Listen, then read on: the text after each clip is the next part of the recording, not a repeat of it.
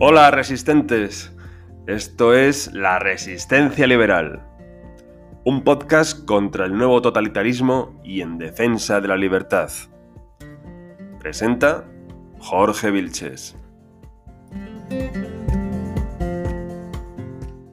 Buenas resistentes, aquí estamos en un nuevo episodio de La Resistencia Liberal.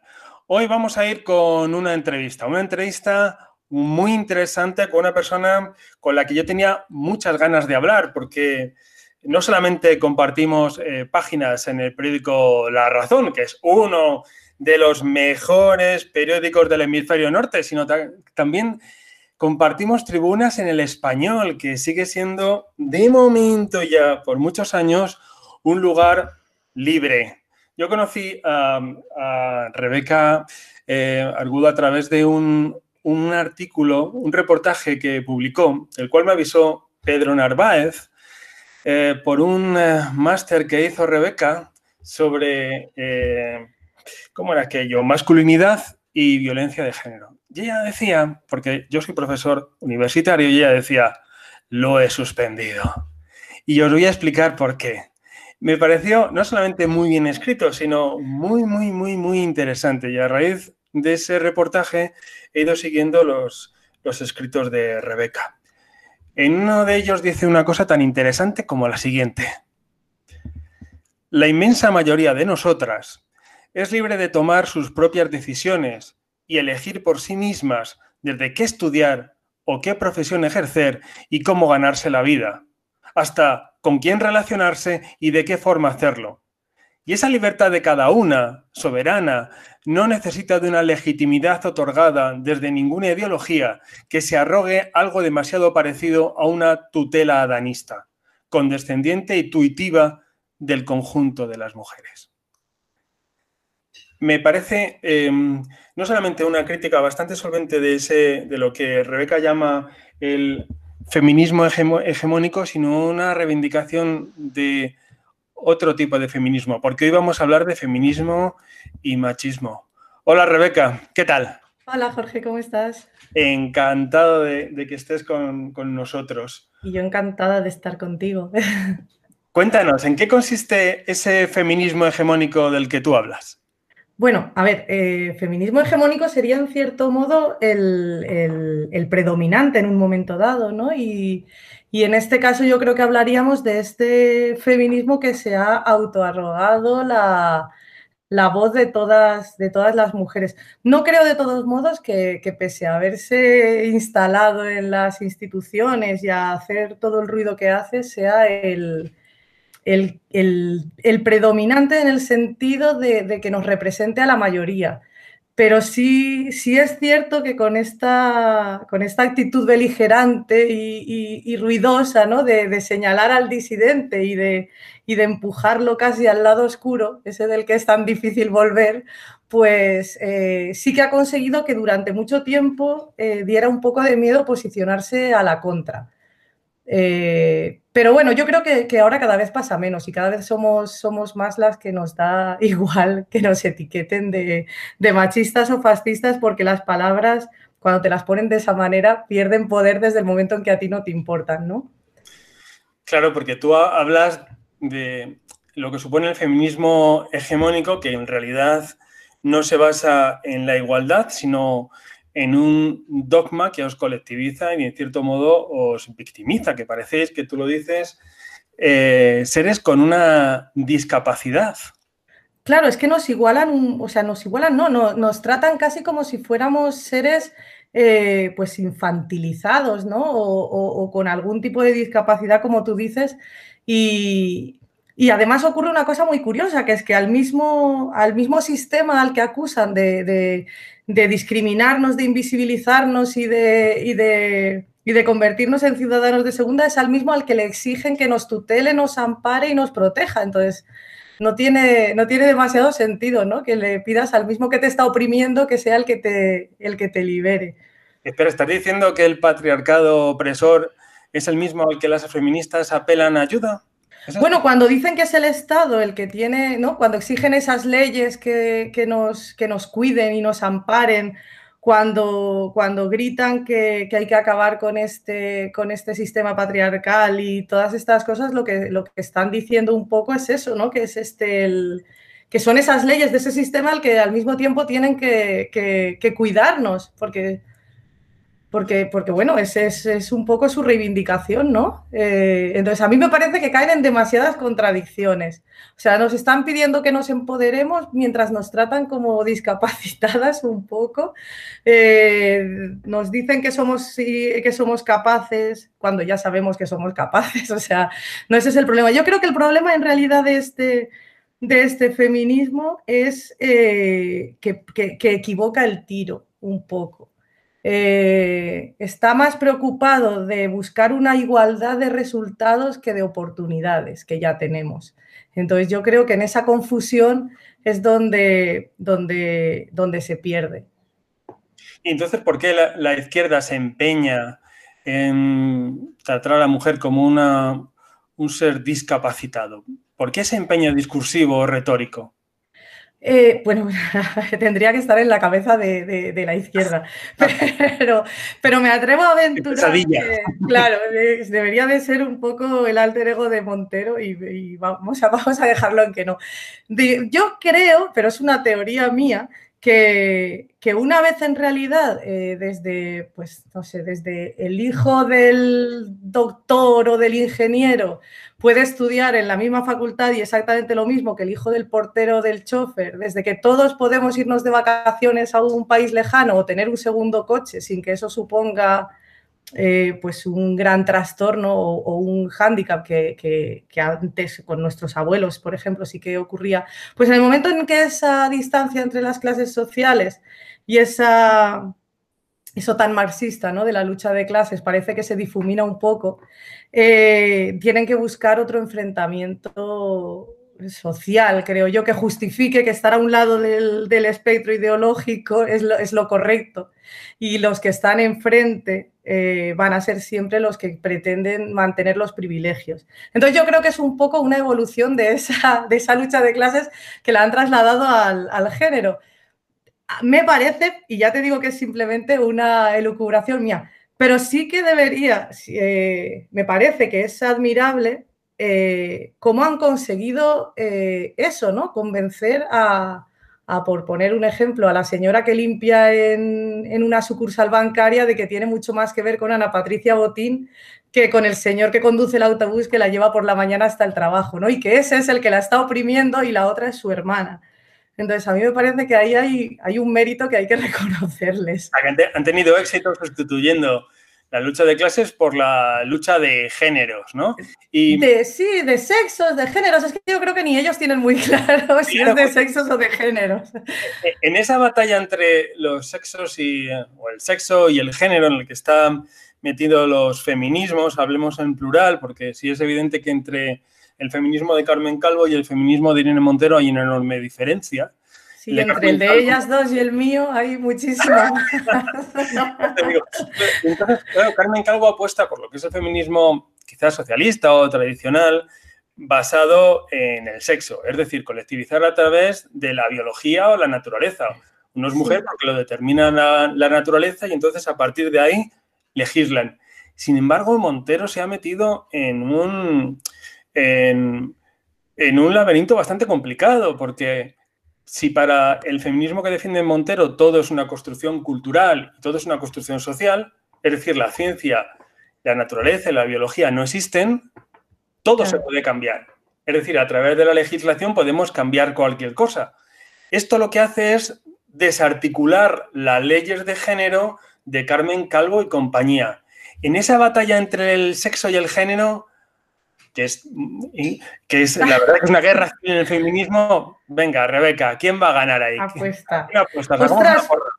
Hacemos porra. Yo es que no lo sé, porque, porque una cosa es lo que yo creo que, lo que yo creo y lo que me parece lo lógico, y, pero es que hoy en día es todo tan, tan, tan eh, emocional, tan sentimentalista y se apela tanto a esa parte, ¿no? Y se desprecia la razón que uno no sabe por dónde te pueden salir. Yo ya me espero cualquier cosa porque cada vez que creo que han tocado, que han tocado techo me sorprenden con una nueva.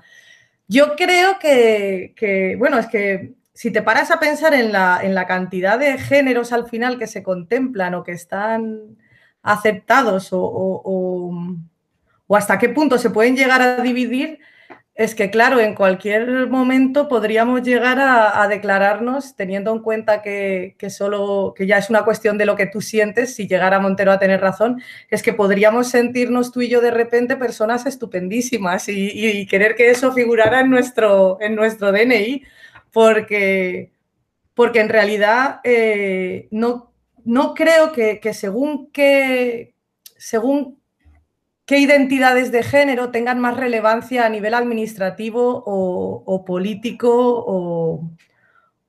o, jurídico. Quiero decir, eh, yo puedo entender que una persona que se siente hombre y que al final consigue cambiar de, de género y que quiere ver eso contemplado en su DNI porque sí que le puede suponer un problema en un momento, en un momento dado, ¿no?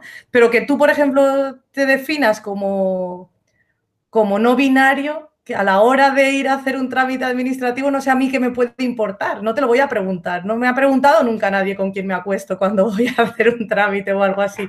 Entonces, no sé si no nos habremos metido en un en una especie de, jardín del que no tenemos muy claro eh, cómo, cómo chapotear en él, ¿no? Y el problema no estará en discriminar por sexo, es decir, a mí qué más me da que sea mi vecino, mi vecina o mi vecine. Es decir, que se defina como, como le dé la gana. Quizás el, el problema está en que hay que reglamentarlo todo y todo tiene que estar basado en una norma y una identificación ante el, ante el Estado. ¿Qué más nos da que sea Juan, Juana o Juane? Es una cosa que es, es irrelevante, no deja de ser una persona, pero como tienen que moralizar a todos y decirnos qué está bien y, qué está mal, pues se ven obligados a, legislar sobre esas cosas. ¿no? Y vemos con una avalancha de legislación que, nos, que al final es lo que tú dices, eh, nos lleva al, al, absurdo, porque claro, esos mismos nos critican por especistas. Y tú dices, puedes cambiarte de hombre a mujer. Claro, pero eso te sitúa solamente en el plano del ser humano. Claro, pero si es que es una característica, es una característica nuestra y de los mamíferos el que, el que haya ese dimorfismo sexual. Es como si se enfadaran porque somos bípedos, o sea, es que no tiene ningún sentido. O sea, a mí me encantaría, no sé, si de repente alguien aparece y, quiere tener de repente tres piernas, eh, por, por, por, esa anécdota no podemos cambiar la característica de todo el género humano, ¿no? Sería, es como, como aspirar a demasiado ya, ya que todos nos adaptemos, no sé me parece que, que, sobre todo es que me parece poco práctico, porque, porque si empezamos con niños, niñas, niñas, eh, es que ¿a qué vamos a llegar? Es que al final puede haber tantos pronombres como nombres propios y entonces pierde de hecho su propia utilidad. acabamos con los números. Claro, es que acabamos numerándonos todos. O, no sé, y luego es que me llama mucho la atención Perdona, dime. No, no, dime, pero, vamos allá, claro, pues no solamente es con las especies, porque tú y yo podríamos decir, pues venga, hoy somos chicos, ¿no? Claro. Claro, eso es una catalogaría de especistas, porque si todas las especies somos iguales, mañana tú y yo podríamos ser periquitos, por ejemplo, o periquitas, perdón. Sí, sí, puestos a a, ir afinando, a ir afinando es que puedes, podemos acabar definiéndonos casi como cualquier cosa, ¿no? A mí me hace gracia porque lo decía Pablo de Lora, al que, al que yo adoro, y decía que me contaba un día, pues eso, que definirte como no binario eh, ni siquiera te estás refiriendo al género en sí, te estás refiriendo a la manera de, de ordenarlo, es decir, que, te defines como no binario frente a los binarios, luego ya eres binario, lo cual es ya una paradoja que es como para, como para pararse a pensarlo, pero es que luego definirte como no binario, porque no te parece bien que se catalogue en, esa, en esos dos eh, sexos al género humano, es como si te pareciese mal que la lista viniese con tachones y entonces te declarases antitachones como género, o sea, no tiene ningún sentido. Claro, hoy, por ejemplo, González Laya nuestra ministra de Asuntos Exteriores, al tiempo que eh, los marroquíes, por orden del sultán, han invadido Ceuta, González Laya enviaba una circular urgente a todas las embajadas españolas. ¿En qué consiste esta circular urgente? Bueno, pues para recordar a nuestros embajadores eh, y cónsules que hay una serie de efemérides LGTBI que hay que recordar. Ostras, súper urgente. Claro, es la paradoja de este gobierno absurdo, pero eh, claro, volviendo a lo de las mujeres y el feminismo, ¿quiénes son los enemigos de las mujeres? Porque las mujeres están colectivizadas y resulta que parece ser que como tienen un enemigo imaginario al que enfrentarse y parece ser como si fueran ciudadanas de segunda. ¿Quiénes son los enemigos de las mujeres? A ver, si supongo que si se lo preguntas a cualquiera de ellas, te dirá que, es el hombre, obviamente. Si me lo preguntas a mí, te diré que el enemigo de las mujeres es el mismo enemigo que de los hombres. Quiero decir, es, puede ser cualquier otra persona con la que pudieras tener una discrepancia, un enfrentamiento o, algo que el otro quiera. Pero yo no creo que las mujeres tengamos un enemigo especial, ni, ni creo que los hombres sean nuestro enemigo, ni creo que todo esté planeado eh, específicamente para hacernos a las mujeres de menos, ni mucho menos. Creo que durante a lo largo de la historia eh, se han ido conquistando derechos, que sí que es verdad que no los hemos disfrutado en algún momento, pero es que me parece lo lógico en una sociedad que ha ido madurando, que es eh, rectificar, corregir errores o, paliar injusticias a fuerza de, eso, de reflexión y de debate pero no, no creo que todo se deba a un plan interestelar consistente en que las mujeres seamos ciudadanos de segunda, invisibilizados y con, y con muchísimos más obstáculos eh, solo por el hecho de ser mujeres, ni mucho menos. O a mí por lo menos no me, ha, no me ha resultado hasta ahora nada dificultoso ser mujer. Me ha resultado tan sencillo como, no sé, como ser morena o, o a veces borde. O sea, bueno, tú ya sabes que es una, entonces eres una traidora a tu sexo, eres una apóstata. Bueno, y una aliada. Bueno, yo soy el machismo. Miguel Lorente, perdona, es que estás, hablando con el, estás, hablando con el, machismo en persona, no, no en cualquier cosa. Pero cuéntanos, porque yo hacía referencia al principio de aquel, bueno, acontecimiento que tuviste en un curso que hiciste eh, sobre masculinidad y violencia de género. Y claro, tú como persona eh, pensante, sin intención de hacer una carrera académica, sino solamente formarte en esos conocimientos, hacías preguntas y eh, preguntas incómodas. Eh, cuéntanoslo, por favor.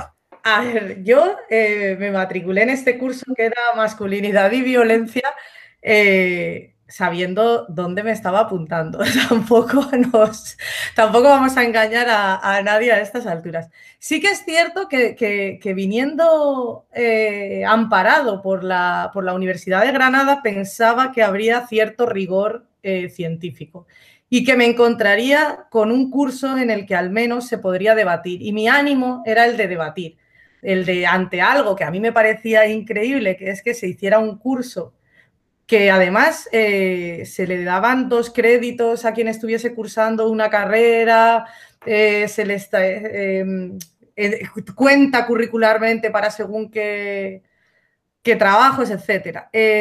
yo creía que podríamos debatir tranquilamente, creía que se aportarían, soy una ingenua, lo sé, no te rías de mí. Entonces, Nada, eh, me sorprendió mucho que todo lo contrario, o sea, eran una serie de consignas que se basaban, eh, pues, ah, lo básico era que el hombre es el violento y que la violencia no solo es cosa de hombres, sino que es un problema de los hombres, literal. Entonces, claro, yo, eh, bueno, pues hay estudios, hay, hay referencias y hay y hay distintas, bueno, pues distintos eh, incluso informes de, pues del Estado, de, estadísticas, etcétera, que demuestran que la violencia es, multifactorial, que no es una cosa de, los hombres. Si nos ceñimos a los datos, que eran lo que ellos hacían desde el principio, que es que no, no, recuerdo si era el 93, el 95% de las agresiones violentas las perpetraban hombres, Deberíamos de ceñirnos también a que una gran mayoría de esas agresiones son hacia otros hombres. Entonces, si realmente aceptamos la premisa de que la violencia es, de los hombres, no es hacia las mujeres, es hacia los hombres, en la mayoría de los casos. Eh, yo lo que decía también era que, ese porcentaje es minúsculo, el de acciones violentas. Es decir, son muchísimos más, pero infinitamente más los hombres que jamás van a agredir a nadie que los que agreden. Y los que asesinan ya es que ni te cuento, es algo, eh, es, que no hice la prueba de hacer un quesito de estos de. Soy malísima haciendo gráficos, pero hice la prueba y es que ni siquiera salía, ¿sabes? Porque es tan minúscula la cifra de, señores que asesinan. O sea, no te quiero ni contar la de señores que asesinan a señoras. Es, es, que eso no quiere decir que no sea un problema y que no se deba contemplar. Solo quiere decir que no se debe de sobredimensionar y que si somos estrictos con los datos debemos ponerlos en contexto. Entonces, claro, eso les, les, no les hizo ninguna gracia. pues ya aparte aquello era una especie de cámara de eco en el que todo el mundo se daba la razón y se aplaudían y se repetían consignas como que había que los hombres tenían que deconstruirse, signifique eso lo que signifique, que, que, los medios estábamos en, ese ajo que, ¿sabes?, en esta conspiración para... Y lo más gracioso de todo es que precisamente era un hombre el que luego se lo tomó fatal contra mí. O sea que siguiendo su propia tesis, yo, estaría, yo habría sido maltratada por él, pero solo por ser mujer. Pero bueno, esa fue la, un poco la historia. Y nada, no hubo manera de, no hubo manera de entrar. Empecé Empecé planteando abiertamente el debate y se me hizo el vacío enseguida, o sea que no hubo manera de, poder hablar. Eh, y científico. Nada, cero. Científico, ¿no? Claro, exacto, todo muy, muy, muy, muy, muy, muy científico y con referencias maravillosas a los propios libros de los propios, de los propios profesores. No estarás insinuando que eh, todo esto de esta sexualización de, de la violencia y la culpabilización del hombre es un negocio. No lo estoy insinuando, lo estoy diciendo. yo, no, suelo insinuar, suelo decir las cosas abiertamente y luego apechugo con las consecuencias. Pero yo creo que, hay quien sí eh, está haciendo bastante negocio con, con esto. Sobre todo porque, por lo que te digo, porque, porque además son ellos los que plantean las reglas del, juego. Es decir, las, los datos a veces cuando corroboran su tesis son importantes, pero cuando eres tú el que los plantea para desmontarlos o para, o para refutarlos, entonces los datos son fríos y no hay que hacer caso porque se frivoliza.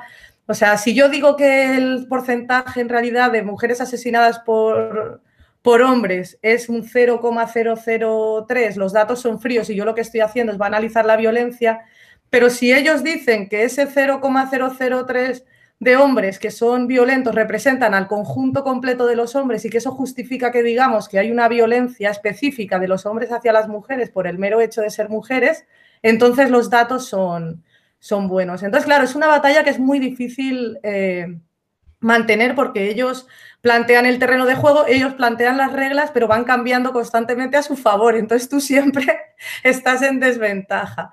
Eh, estás en desventaja porque no, no, no, están abiertos a dialogar y además eh, son eh, impermeables a la razón, Y, y, a los hechos. Entonces, pero bueno. es como, tal y como lo describes, es definir el feminismo como una religión secular es una religión, yo creo. Y sobre todo lo que no tiene, para mí lo que no tiene ningún sentido es que tú hables de liberar a las mujeres del yugo de los hombres cuando lo que estás intentando es someterlas al tuyo.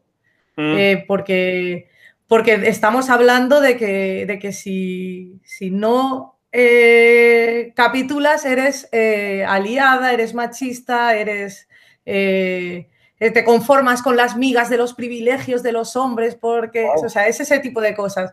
Entonces, em, al final, en lugar de defender que la mujer sea libre realmente, que lo somos, de elegir y de pensar por sí misma, de lo que legitiman es que solo es libre y es legítimo su pensamiento cuando coincide con el de ellas. Y cuando no estamos manipuladas o no, no, no hemos sido capaces de abrir los ojos o, o eso, o directamente es que somos machistas y lo que estamos queriendo es aprovechar esos privilegios porque, pues porque, porque somos malotas. Muy malotas. fíjate que antes se decía, y todavía se dice, y lo hemos visto a raíz de los análisis de los resultados de las elecciones en Madrid del 4 de mayo, y la izquierda no acaba de comprender eh, que los obreros no voten a, a, la izquierda. Entonces, claro, se sorprende. ¿Cómo es posible que un obrero no vote a la izquierda? Y ese mismo mecanicismo lo utilizan para las mujeres. ¿Cómo es posible que una mujer no comulgue con mi dogma eh, feminista? Por eso te decía claro, que este feminismo, tal y como lo planteas y lo has sufrido en tus propias carnes en este, en este máster, por llamarlo de alguna manera, se plantea, claro, como una religión secular, con sus propios actos de culto colectivo como son el 8M. Y te digo lo del 8M porque tú escribiste, si no te rías, contra manifiesto para el 8M. Sí. Anda, cuéntamelo. Pues nada, eh, el 8M a mí es que me, da rabia porque, porque, porque el 8M, que yo lo he cubierto durante mucho tiempo, eh, pues bueno, eh, había, había mujeres que ni siquiera sabían, tengo amigas que no sabían que ese 8M existía prácticamente y de repente fue secuestrado por este movimiento y, y, bueno, es que yo me leía todos los años los manifiestos estos que escribían, unos tochos de páginas y páginas infumables en los que se mezclaba el ecologismo con el feminismo, con el especismo, con el, con el racismo y con todos los sismos que te puedas imaginar. Y, claro, entonces este año decidí escribir mi contramanifiesto. eh, bueno, fue más que nada una, casi una broma, ¿no? Eh, pero lo escribí muy en serio, eh, pensando en, cómo me sentía yo como mujer. Yo entiendo que, este, que, es muy goloso sentir que cualquier cosa que te salga mal en la vida se debe única y exclusivamente al haber nacido mujer, ¿no? Yo lo entiendo, es mucho mejor que pararte a pensar en que has hecho mal, en que hay otros mejores, en que no te esforzaste lo suficiente o simplemente que tuviste mala suerte, que también existe ese, ese factor. Entonces, a mí este, o sea, entiendo, puedo entender que, que alguien eh, como placebo brutalista utilice este feminismo, ¿no? Para, para pensar que, como decía, que hay, hay, alguien que le pone la pierna encima y, y es el, el patriarcado. Pero yo creo que estamos en un momento, y no solo en un momento, sino en un lugar eh, bastante confortable para ser mujer. Entonces, me parece incluso eh, frivolizar con, el, con, lo que significa de verdad eh, que una mujer tenga problemas por el mero hecho de serlo, como puede ser ser mujer en Afganistán, en el Congo o en la India, por poner algún ejemplo, eh, me parece frivolizar el que alguien se, queje en una terraza en Malasaña porque le han puesto la Coca-Cola a ella en lugar de la cerveza. Cuando posiblemente ese camarero esté agotado de llevar ahí nueve horas, de aguantar a, un montón de gente durante años en los que la mujer le ha pedido la Coca-Cola y el hombre la cerveza y lo hace ya casi por, por defecto, o sea, que es lo que hacemos todos cuando hemos mecanizado algo. Entonces, no sé, me parece incluso eh, yo que sí que he vivido en sitios donde ser mujer era, era un problema, eh, me parece frivolizar con algo que es bastante serio. Claro, hay eh, eh, tanta razón tienes que hay una parte del feminismo que dice que aquí ya se ha conseguido la igualdad, incluso se ha conseguido mentalizar a la gente que el reducto de lo que queda como el Ministerio de Igualdad simplemente es un negocio para hacer ingeniería social y que las feministas occidentales lo que tienen que hacer es trabajar en el tercer mundo donde verdaderamente se están vulnerando los derechos de las personas y en concreto también eh, los de las mujeres, porque si te fijas aquí, ¿qué derechos tienen los hombres que no tengan las mujeres? Mira, yo creo que derechos vosotros, eh, más que nosotras, no hay ninguno que, que tengáis, en mi opinión. Creo que hay, eh, en este momento incluso tenéis la desventaja de que en según qué circunstancias, por el mismo hecho, vosotros podéis acabar en el cuartelillo y nosotras no. Pero sí creo que habría algo en lo que podrían trabajar las feministas en Occidente y, que para mí es el último, la, pues la última conquista, en cierto modo, que es el que realmente eh, la maternidad no suponga un problema en la carrera de una mujer. Pero creo que hasta ahora lo han enfocado, lo han enfocado mal, porque que anuncien como un triunfo del feminismo que, que haya que haya, por ejemplo, guarderías para niños gratis a partir de los cero años, no me parece que haga nada por la conciliación, cuando la conciliación en realidad sería que, que, una madre pudiese compaginar las dos cosas si así lo desea. Si a mí lo que haces es ponerme fácil el poder dejar a mi hijo aparcado y que me lo cuide otra persona para irme a trabajar, en realidad no me estás ayudando a conciliar, sino que lo que me estás ayudando es a elegir sin que eso suponga una merma en mis ingresos. Eh, yo creo que es ahí donde tendrían que trabajar. Y, me parece que habría soluciones que se podrían tomar. Hay trabajos en los que es muchísimo más complicado, obviamente, y que eh, tendrían que contemplarse de una manera más específica, pero en general hay medidas que se podrían, que se podrían tomar en ese, en ese aspecto y que no pasan por masculinizar eh, la carrera de la, de la, mujer. Pero además es que lo que se debería también facilitar es que si la mujer quiere realmente dedicarse a ese cuidado, que pueda hacerlo. Eh, sin que eso luego sea un problema para retomar su, vida laboral. Entonces yo creo que esa es la última conquista del, pendiente del feminismo en Occidente, pero creo que lo estamos haciendo fatal. Ha, sonado como, como tú te acordarás al inicio de Star Trek, porque sé que eres una friki como yo, que decía el espacio, la última frontera. En tu caso sería maternidad, la última, la última frontera. sí, sí, pero, pero es frustrante cuando ves que las ocurrencias son esa, de la guardería gratis desde los cero años. Y es como, pero oiga, es que, es que no quiero que usted me facilite el elegir, es que lo que quiero es que, me ayude a, que eso no sea un problema si quiero continuar con mi carrera. En fin. Eh, por eso es que yo creo que es, que es muy de. Este feminismo es muy de es muy de salón y pandereta, en mi opinión. Entonces, pero porque es un feminismo que en realidad eh, ya tiene poco que, hacer, en realidad, aparte de, crearnos problemas o hacernos ver que tenemos problemas que no tenemos y presentarse como el único capaz de solucionarlos. Claro, pero, pero, además, ellas, bueno, ellas, es un decir, porque... O ellas, o... Claro, el feminismo es muy plural, porque está el feminismo del 99%, Fíjate qué, uniformidad, porque es un colectivo que piensa que se mercantiliza la maternidad en cualquier caso. Y por tanto, lo que propugnan es que las mujeres no den a luz, porque eso es dar mano de obra al capitalismo y de esta manera se reproduce el capitalismo. Y al mismo tiempo, por eso están en contra de la maternidad subrogada, porque eso sigue siendo mercantilizar la, la maternidad y dar mano de obra al, al capitalismo. Yo creo que algún día se, eh, se pondrán de acuerdo o no y se, se extinguirán estas cosas por sus propias eh, contradicciones. Claro, es que es eso, es que son completamente, o sea, una tesis y otra de las que van lanzando son absolutamente contradictorias, no hay manera de... Lo que pasa es que, claro, tienen la costumbre de a, un problema complejo eh, simplificarlo, tamaño, consigna, que quepa en una chapa y una camiseta, que se pueda corear, y ahí es donde dan la solución. Entonces, claro, damos soluciones muy simples a problemas complejos y, pretendemos que eso sea el gran invento, ¿no? Entonces, eh, si te equivocas en el diagnóstico, obviamente te vas a, equivocar en, el, remedio a aplicar. Y a ver, terminamos con una pregunta ahí. A ver qué me vas a preguntar que me da miedo. atención. ¿Qué hiciste? A ver, ¿qué hiciste el último 8M? Ojo, ¿qué hiciste el último 8M? Venga, cuéntanos. No, sé si me estás hablando de una foto que, circula por ahí. Ah, tú sabrás. Bueno, eh, no fue el último 8M, pero a, Santi González, al que adoro, le hizo muchísimas gracias a fotografía. Entonces, eh, nada, eh, escribí una pancarta en la que ponía nos violan, nos matan y luego ni nos llaman, ironizando con estas, con estas consignas.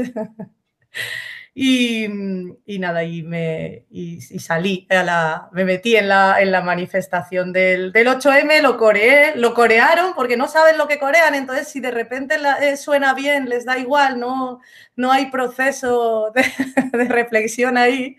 Y entonces fue cuando me dijeron que, saliera ya de allí no fuésemos a tener un, o sea que te un problema. la musicalidad del. Aproveché la musicalidad. Soy muy buena, soy muy buena haciendo consignas chorras. Eres como una letrista de siniestro total, ¿no? Exacto. Yo podría tener un grupo pop portera si, si no tuviera musia. bueno. Bueno, aquí, bueno, no os lo vamos a dejar porque eh, liberales tenéis casi una obligación moral en, seguir a Rebeca Argudo y leerla porque es una voz muy interesante, una voz independiente y siempre tiene algo que aportar, aparte de las, de las sonrisas, tiene ideas muy interesantes. Me vas a sonrojar. ¿Qué va? Pero esto es un audio, no se ve. No te preocupes. Genial, entonces, entonces adelante. Muchísimas gracias, Rebeca. ¿Qué va, Jorge? Gracias a ti. Cuando el día que te descuides, vuelvo. Seguro, y muy pronto. Un abrazo. Rebeca. Abrazo enorme, gracias a ti. Chao. Chao.